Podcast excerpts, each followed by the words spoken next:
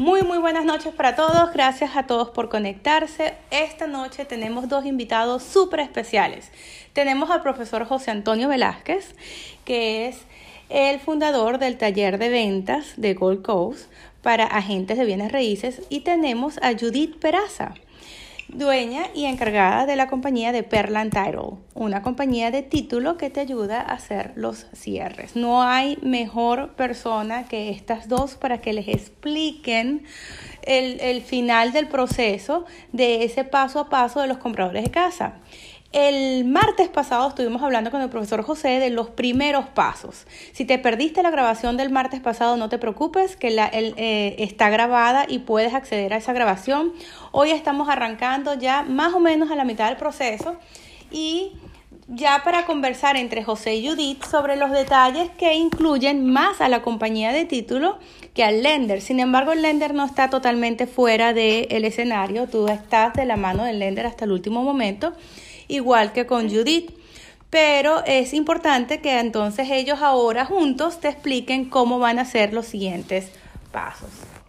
Entonces, José, recuerdo que en la clase anterior, mientras estábamos conversando y mientras discutíamos el tema de, los pasos para los primeros compradores de casa, me, me parece, tengo mis notas, que hablamos hasta el proceso, el procesar su préstamo, hasta la parte donde se hacía la solicitud completa y estaba siendo revisada por un procesador que era el loan, el loan processor, quien se le tenía que eh, entregar todos los documentos, la importancia de que los agentes de bienes raíces insistieran y le hicieran el backup a al lender para que todos esos, esos documentos estuvieran siempre eh, eh, lo más pronto posible en el inbox del lender para que no se demoren. Comentamos que muchos de los retrasos son porque siempre falta un documento y no se puede procesar hasta que todos los documentos, que son necesarios hayan sido enviados. Y esa es una labor... Exacto, y esa es una labor que el, el, realtor puede colaborar. En eso el realtor tiene como colaborar. Ya mandaste los documentos, recuerda que es importante. Y esos recordatorios son parte de tu trabajo. El próximo paso ya era la decisión crediticia y te cedo el, micrófono para que sigamos con el orden. Gracias. Efectivamente, la parte de la recolección de documentos a cargo del procesador es clave porque si no está el paquete completo, no se puede someter al siguiente paso que es el underwriter que es la persona que va a revisar todos los documentos y tomar una decisión sobre la aprobación del préstamo.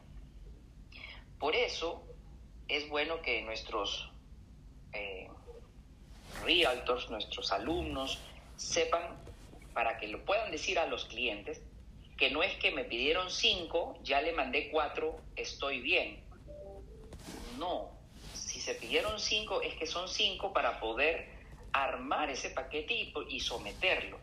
Y hasta que no tengamos todos esos documentos no se puede someter y son días que se pasan que muchas veces nos suman semanas, 10 días, dos semanas, que se pudieron haber ahorrado si hubiéramos hecho el trámite ágil, ¿no? Luego pasa el underwriter y ahí se va a tomar la decisión de aprobar o no el préstamo. Prácticamente se puede decir lo siguiente, que si un préstamo empieza bien, como, como es el, el caso con nosotros, ¿por qué? Porque se hace una preaprobación exhaustiva desde el principio. Y luego el procesador va a recolectar los documentos y validar información ya más en profundidad. Entonces ya cuando se somete ese préstamo, uno ya sabe lo que va a pasar, o sea, eso lo van a aprobar porque si no, pues no, no le hubiéramos dado ni siquiera la preaprobación inicial. Ahora, yo quiero aquí hacer un, un alto para decir lo que está pasando paralelamente a todo esto que estamos viendo de procesadores y underwriter, que es la parte de la compañía de título. Una vez que la transacción comienza, se manda un email a todas las partes, es como la presentación en sociedad de la transacción este es el listing agent, este es el buyer agent. Y ese, y, ese email va a la compañía de títulos, que es una parte fundamental en esta, en esta transacción. Y entonces llega ese contrato a mí y yo hago eso.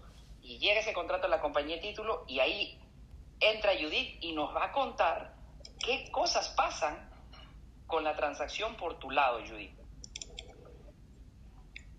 Ok, bueno, buenas noches a todos. Judith Peraza, encantada de estar participando con, con todos ustedes. Eh, más o menos les voy a explicar qué sucede de nuestro lado. Nosotros hacemos muchos seminarios eh, con primeros compradores ah, directamente y además de ustedes saber qué es lo que tienen que hacer, quiero que parte de este seminario sepan qué deben contestarle a las preguntas comunes de los nuevos, ah, de los primeros compradores que usualmente siempre están un poco estresados y si a veces no sabemos darle una respuesta elaborada, yo creo que de alguna manera la gente se estresa un poco, un poco más.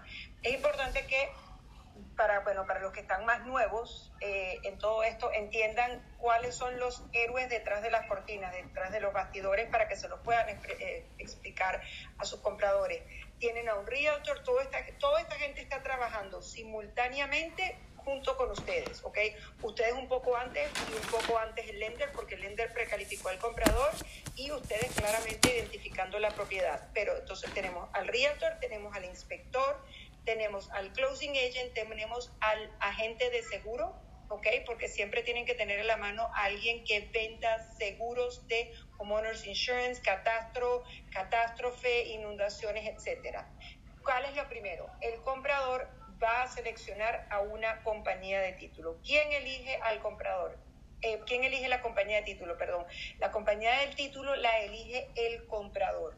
¿Ok? ¿Y cómo la elige? De manera contractual. Si ustedes se dan cuenta que en la página número uno del contrato dicen, bueno, ahí está la compañía de título. No, lo que van a ver en la página 1 del contrato es el escrow agent. El escrow agent es la persona que recibe el dinero del depósito, pero no necesariamente va a ser el closing agent. Es importantísimo que sepan que siempre los compradores deben firmar cualquier documento que indica que están autorizando a esa compañía de título a ser el closing agent. En ninguna parte del contrato, a menos de que lo coloquen en las cláusulas adicionales, se selecciona a la, a la compañía de título.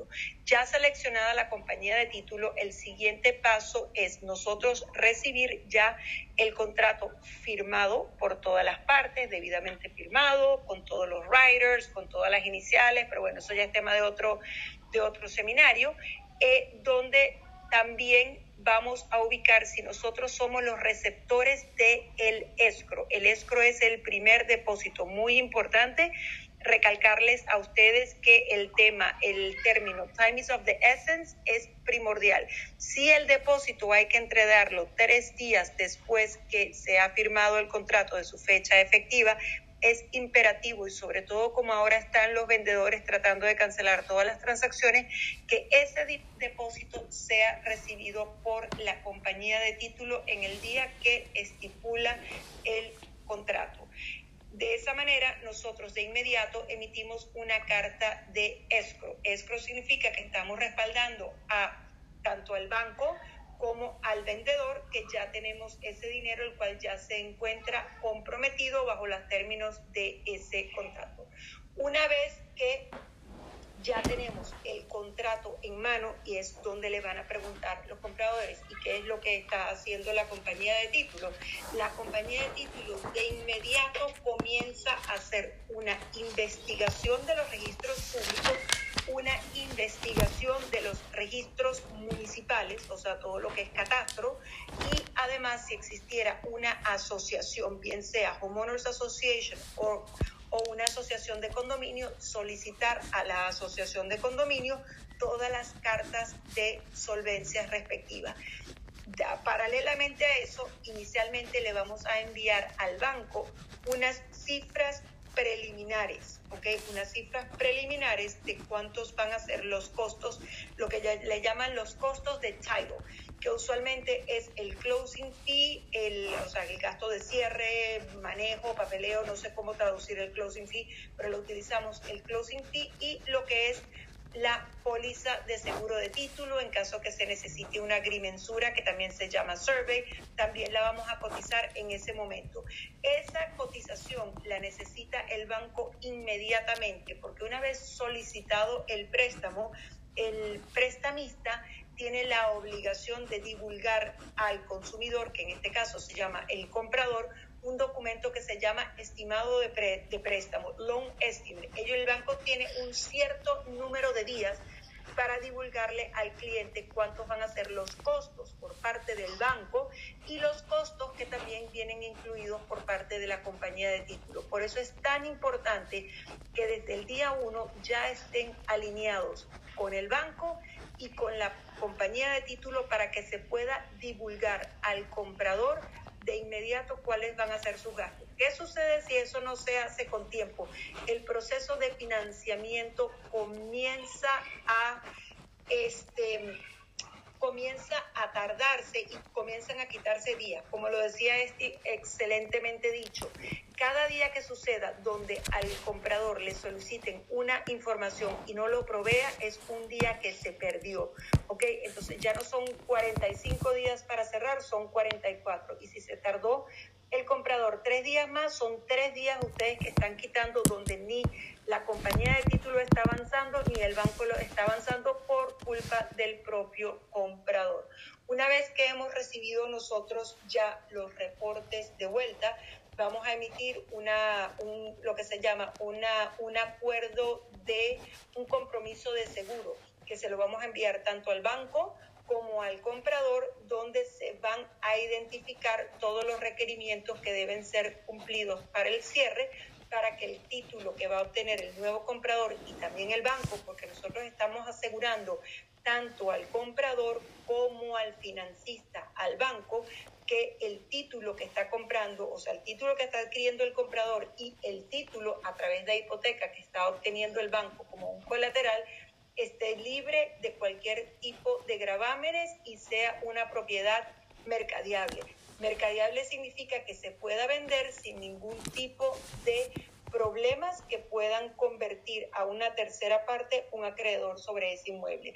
De igual manera, se van a presentar todos los estudios municipales para ver y determinar si existen algún tipo de deudas municipales y en ese mismo momento también se van a hacer otro tipo de investigaciones para ver si existen permisos abiertos, problemas de codificación, de código con la ciudad, algún tipo de multas que pudiesen afectar el inmueble. Todas estas son secciones que no tienen que ver con la póliza de seguro de título, pero tienen que ver con la inspección.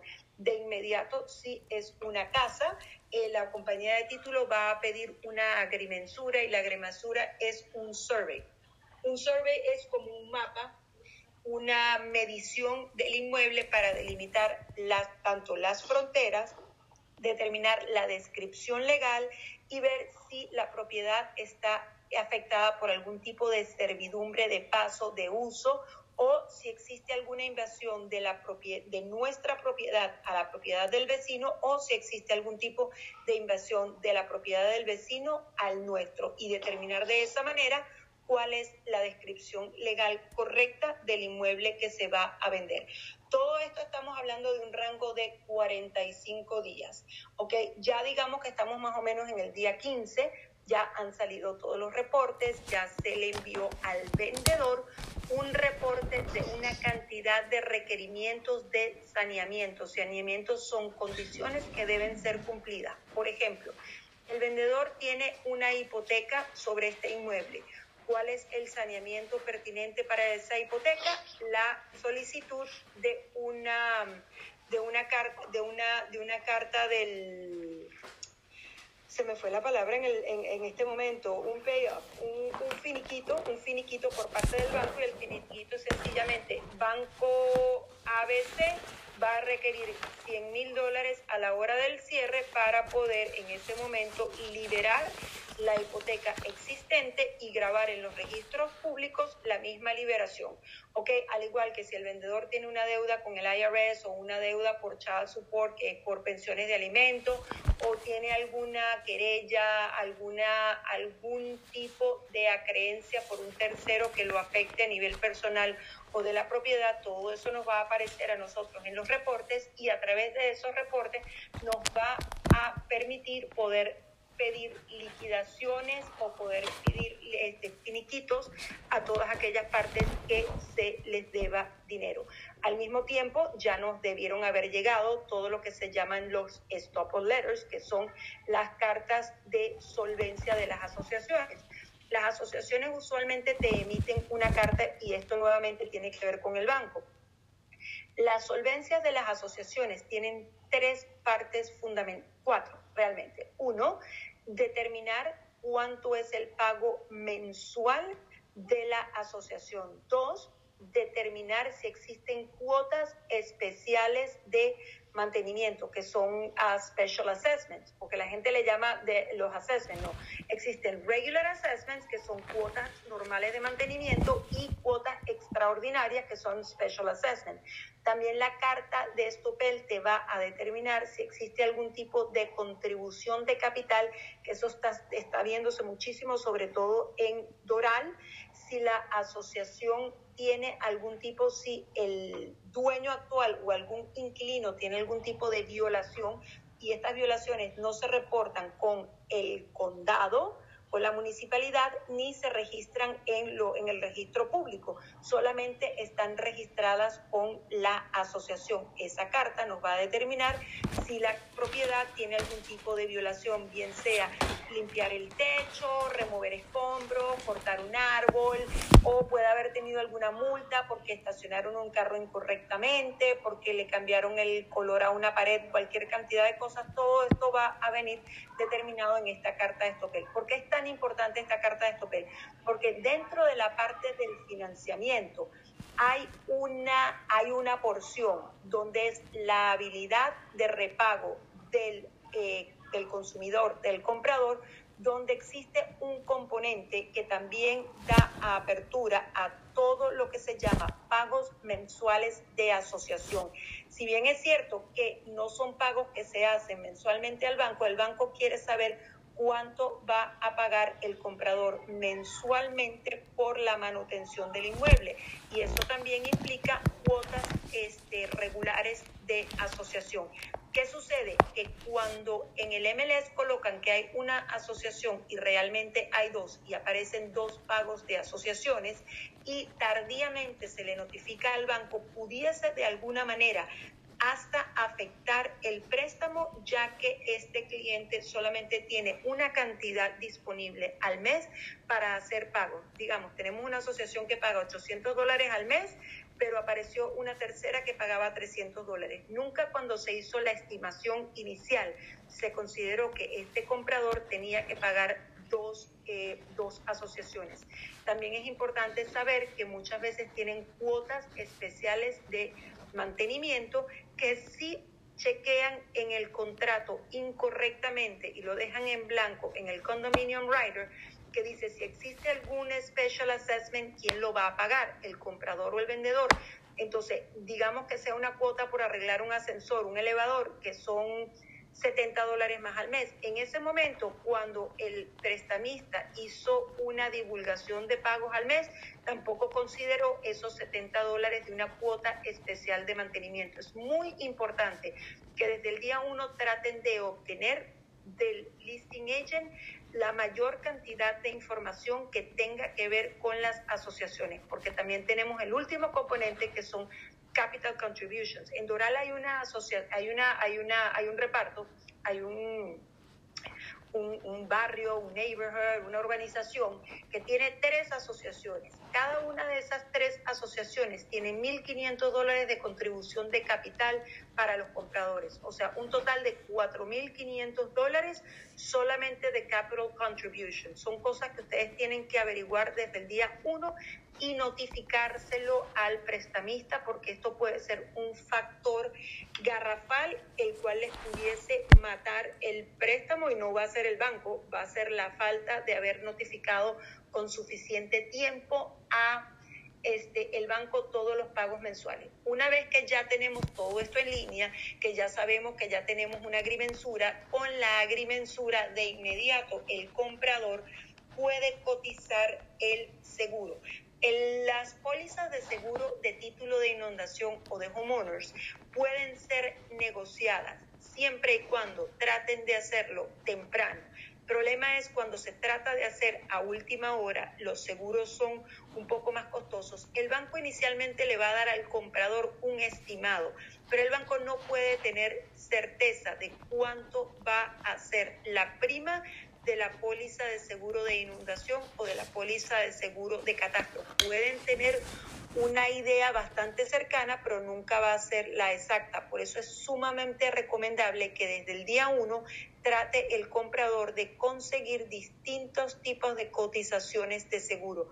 Otro factor que van a necesitar es cuando hacemos el plano, el que se llama el survey, también el agrimensor hace un este, una, una certificación de elevación. Eso se hace solamente cuando las propiedades están en zona de inundación, que prácticamente estamos todos, nos vamos, nos vamos a hundir y nos, nos van a comer los cocodrilos, no mentira. Muchísimas, muchísimas propiedades están en una zona de inundación y para poder cotizar un seguro de inundación es importante tener a la mano el, certificado de elevación, que lo único que hace es que mide en qué posición está la propiedad a nivel del mar para determinar cuánto va a ser esa prima. Importantísimo también cuando inicialmente ustedes hagan sus inspecciones, de una vez pídanle al inspector que haga un four-point uh, un four point inspection, porque a través de esas inspecciones, si se la mandan al seguro, pueden cotizar una prima más económica para el vendedor, lejos de tener que después decirle al inspector, puedes regresar a hacerme este tipo de inspección, porque estas mismas les van a ayudar, aunque son un poquito más caras las inspecciones, pero estas mismas inspecciones pueden ayudarles a reducir de alguna manera el impacto de la prima de la póliza de seguro de homeowners. Esto también aplica en apartamentos, porque ahora los apartamentos necesitan sacar también una póliza de seguro que se llama HO6, H06, que es una póliza de contenido que ahora están pidiendo los bancos. Ya tenemos un montón de números en la mesa, ¿ok? Ya tenemos un título limpio y si no está limpio, por lo menos ya tenemos todos los requerimientos que se van a necesitar para sanearlo. Ya tenemos todas las facturas de la ciudad, de cuánto se le debe a la asociación, cuánto se le debe a todo el mundo. Ya más o menos tenemos un grosso modo de qué números estamos pudiendo este, poder estar manejando. En ese momento ya nosotros vamos a empezar a trabajar con el prestamista, el banco, para pedir posibles números para el cierre y cuando ellos ya tienen algo que se llama el clear to close, que significa que ya el banco está listo para cerrar, tienen que tener ustedes a mano, en caso que tengan un comprador que tiene, está sujeto a un régimen de asociación o de condominio, en la mano el original de la aprobación de la asociación. Es importantísimo importantísimo que tengan siempre a la mano las licencias y las identificaciones de sus clientes, porque tanto los documentos del préstamo como los documentos de la compañía de título, como la aprobación de las asociaciones, todos los nombres de los compradores deben ser exactos. Y nadie sabe cuál es el verdadero nombre de un comprador si usted no tiene la licencia de conducir enfrente. Un buen realtor maneja las identificaciones y se asegura que tanto el prestamista como la compañía de título como la asociación estén manejando toda la documentación con el nombre exacto que va a aparecer en todos los documentos. La segunda parte que es importantísima para los compradores. ¿Puede una persona que está casada comprar a su nombre? La respuesta es sí sí puede estar este, José y María. José puede comprar sin que María esté en el título, pero es importante que sepan que aunque José vaya a estar en el título solo, José Pérez, coma un hombre casado, María tiene que firmar la hipoteca.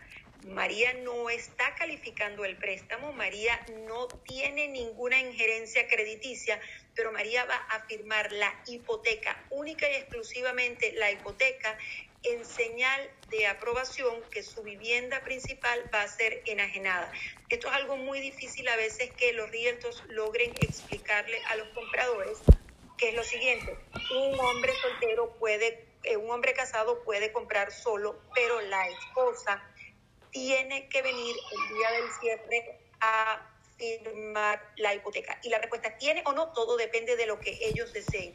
Pero es importante que si José solamente suscribe la, el contrato y el día 10 deciden que María tiene que estar, quieren que María esté en el título, debe hacerse un adendum añadiendo a María como compradora, porque existe una diferencia entre si María está en el título o no, o si María solamente va a firmar la hipoteca.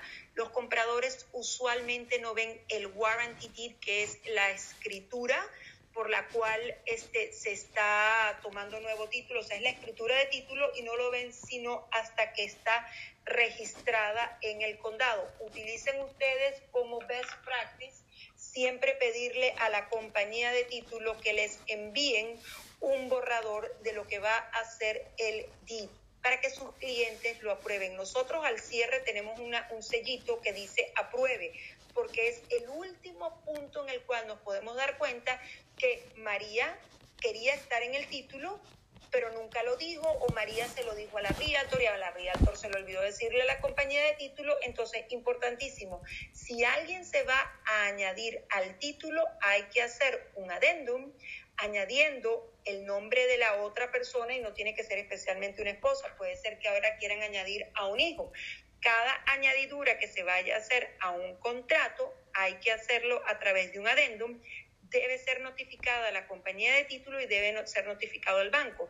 Y en caso que el hijo ahora esté José y ahora Juan que es el hijo, Juan, hay que determinar si Juan está casado o soltero. Cada persona que esté en el título, que vaya a estar como parte de un financiamiento, si bien es cierto que la esposa no está calificando para el préstamo, tienen que saber que la esposa, por ser Florida una, una jurisdicción donde protege el homestead, que es la vivienda principal, los cónyuges deben firmar la hipoteca. No dije el promissory note, no dije los documentos del crédito, dije simplemente la hipoteca. Es importantísimo que al llegar al cierre tengamos esas tres cosas claras y con eso se van a curar en salud que el día uno deben saber que todas las partes firmantes deben producir la copia de sus licencias de conducir con suficiente tiempo para que tanto la compañía de título como el banco tengan la certeza de no hay nada más desagradable que a uno le escriban mal su,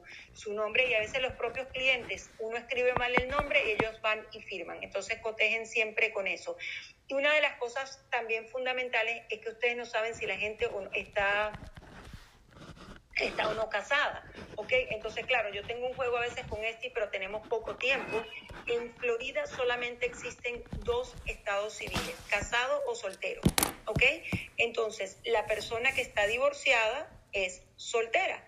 La persona que está separada es casada. Florida no reconoce la separación, estamos legalmente separados, no existe. Las personas que viven en concubinato son solteras porque Florida no reconoce el, el, concubinato, como les comenté, el common law marriage. Entonces, solamente o eres soltero o eres casado.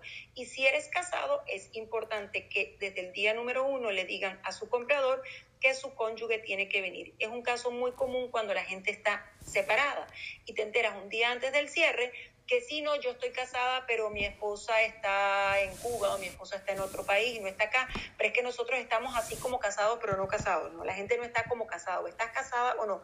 Por eso es imperativo que les pregunten y tienen que buscar la manera, pero ustedes están casados, casados de verdad, ustedes están legalmente y civilmente casados, ¿sí o no? ¿Ok? Porque eso puede tardar mucho y nosotros hemos tenido que salir corriendo dos días antes a buscar al esposo o a la esposa de un comprador que si bien nos va a estar en el título para que nos firme la hipoteca. ¿Qué sucede? Ya en este momento nosotros tenemos por parte del vendedor ya los documentos ejecutados. La pregunta más grande es, ¿y en qué momento firma todo el mundo? Hay una mesa gigantesca donde se sienta el comprador, el vendedor, los realtors, el banco. No, usualmente ya los cierres se han simplificado de, de tal manera que hasta algunos cierres se están haciendo telemáticos, no todos, pues usualmente los primeros compradores no califican para este tipo de cierres que son digitales y virtuales, pero el vendedor puede estar, nosotros acabamos de tener una transacción donde habían cuatro vendedores repartidos por todos lados del mundo. Entonces, el vendedor puede firmar con su abogado en la oficina del abogado, puede firmar de manera electrónica a través del RON, que es Remote Online Notarization, nuevamente es tema de otra, de otra clase, en la oficina de su abogado o puede venir a la oficina de la compañía de título en la mañana, no tienen que estar sentados todos en el mismo momento. Lo que sí tiene que suceder al momento del gran desembolso es lo siguiente. Uno, la compañía de título debe estar en posesión de los documentos del vendedor en original, ¿ok? Y de la hoja de balance de cierre del vendedor en original debe estar consignado ya con la compañía de título debemos tener de nuestro lado el paquete del banco, que son todos los documentos del préstamo. Debemos tener del comprador el balance al cierre, lo que se llama el cash to close.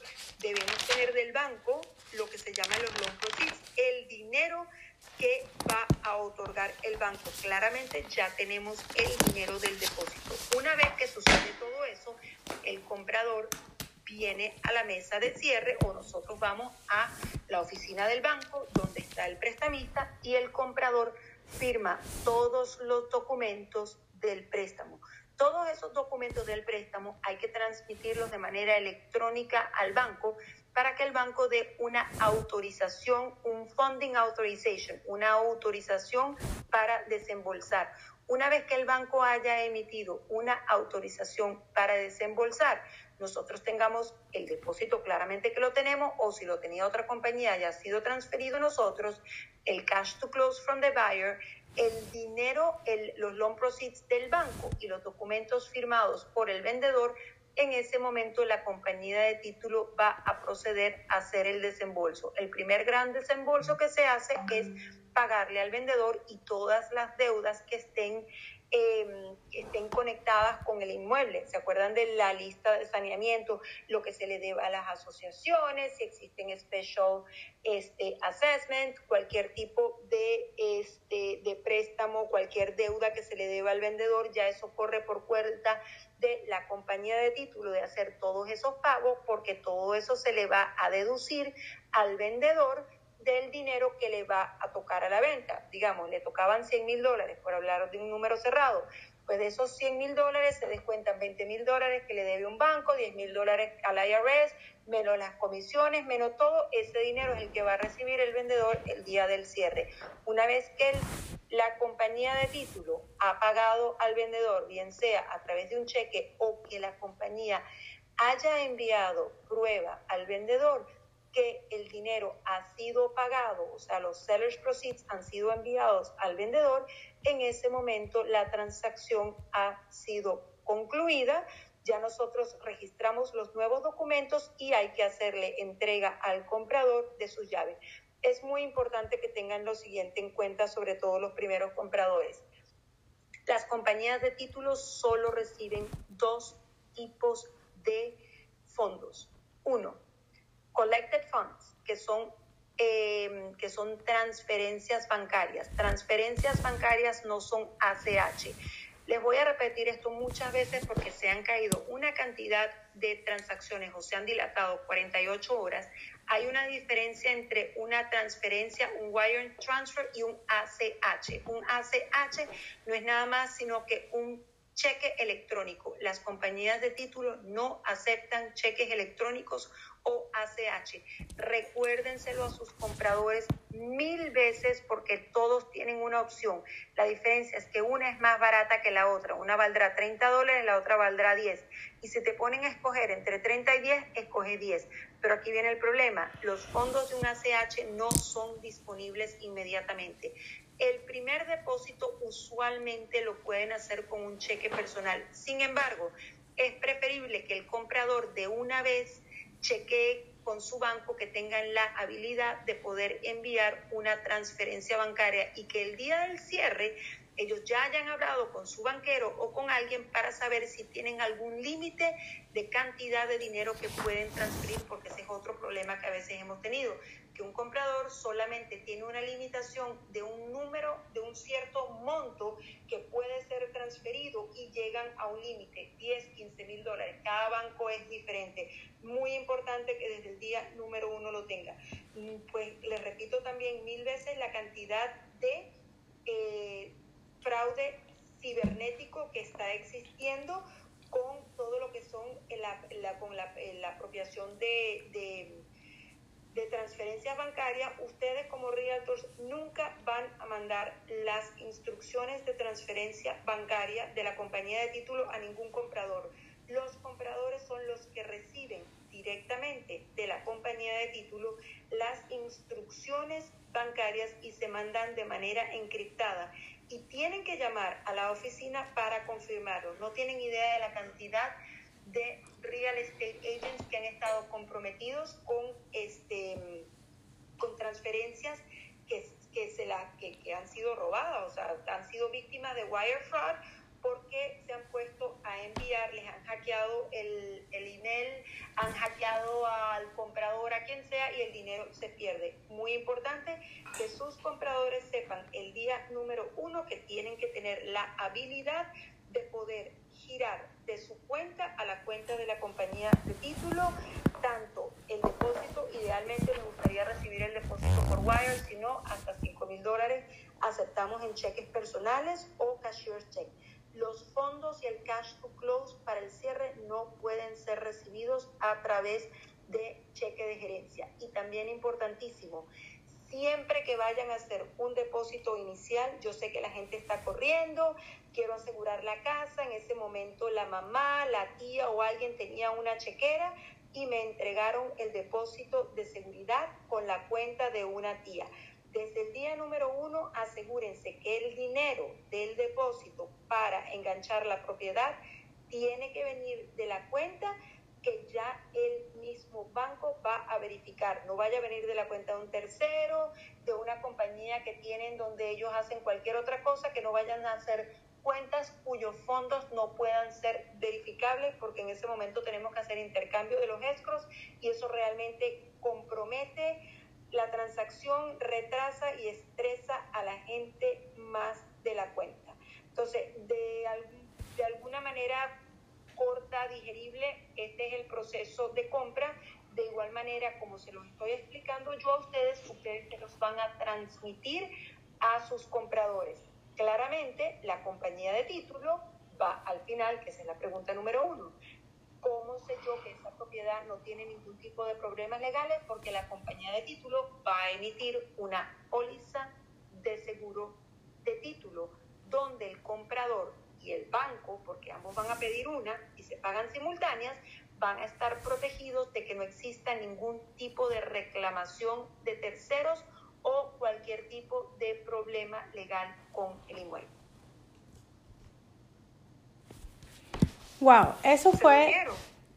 No, aquí nadie está dormido, pero te voy a decir algo, Judy. Sin lugar a duda, eso fue una masterclass sobre el proceso de closing.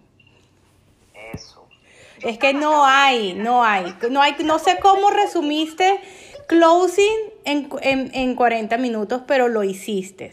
Y fue impresionante, ni respiraste, mujer, pero qué impresionante. Me, me distraigo, me pongo no, no, no. Yo me quedé en mute y al ratito José se colocó en mute también y dijo, hay que dejarla solita, que ella está inspirada. Te digo una cosa, Judy. Fue impresionante. Esta clase la voy a tener para mis recos privados porque creo que lo dejaste súper claro. Casi, casi que la quiero transcribir porque el proceso de closing quedó perfectamente bien, bien explicado al detalle. No, pero no importa, porque realmente, realmente eh, el tiempo estaba en contra de nosotros y tú como que ya sabías que por ahí, por ahí iban las cosas y de verdad que yo estoy impresionada. Impresionada, yo no creí que íbamos a terminar hoy. Ya después de esto, señores, el cierre se, se hace, se firman los papeles y se mudan los clientes. José, ¿quieres añadir algo más? No, igual. Sigo, sigo las palabras tuyas, Steve. Es, ella lo, lo detalló de principio a fin y todavía se dio tiempo para salir un poquito al costado y hablarnos de otros de otros detalles como los wire transfer, como los depósitos, como las cuentas. Como el cyberfraud. No, no, no, es una masterclass. Buenísimo, buenísimo. Me quito el sombrero. Muchísimas gracias, Judy, por tu participación. Que cansada porque tus días son intensos siempre y apreciamos mucho que te hayas tomado un tiempo extra de ya tu descanso para compartir con nosotros esta información. Es así, no, no lo hubiéramos podido hacer mejor. Muchísimas gracias, Judy, por, por eh, acompañarnos esta noche y por dejarnos esa, esa valiosa información. Me aseguré tres veces de que lo estaba grabando, así, así de interesada me quedé y lo voy a volver a escuchar. Eh, les voy, te voy a dejar eh, retirarte a descansar. Señores, hoy vamos a, cerrar más temprano, son las 9.42, pero tanto José como Judy tuvieron días bien intensos y no quisieron faltar esta noche para, para completar el, eh, la segunda parte de este taller pero me parece justo y necesario que se retiren a descansar también. Las preguntas, por favor, las pueden dejar en el chat si acaso tienen y en cuestión de minutos les, les convierto la, la grabación a un, a un audio y se los comparto en el chat. Una vez más, gracias José por participar, gracias Judy por acompañarnos y gracias a todas las personas que se conectaron porque es por ustedes que nosotros nos estamos conectando todas las noches. Dios los bendiga a todos. Igualmente para ustedes. Igual, buenas noches y bendiciones. Buenas noches.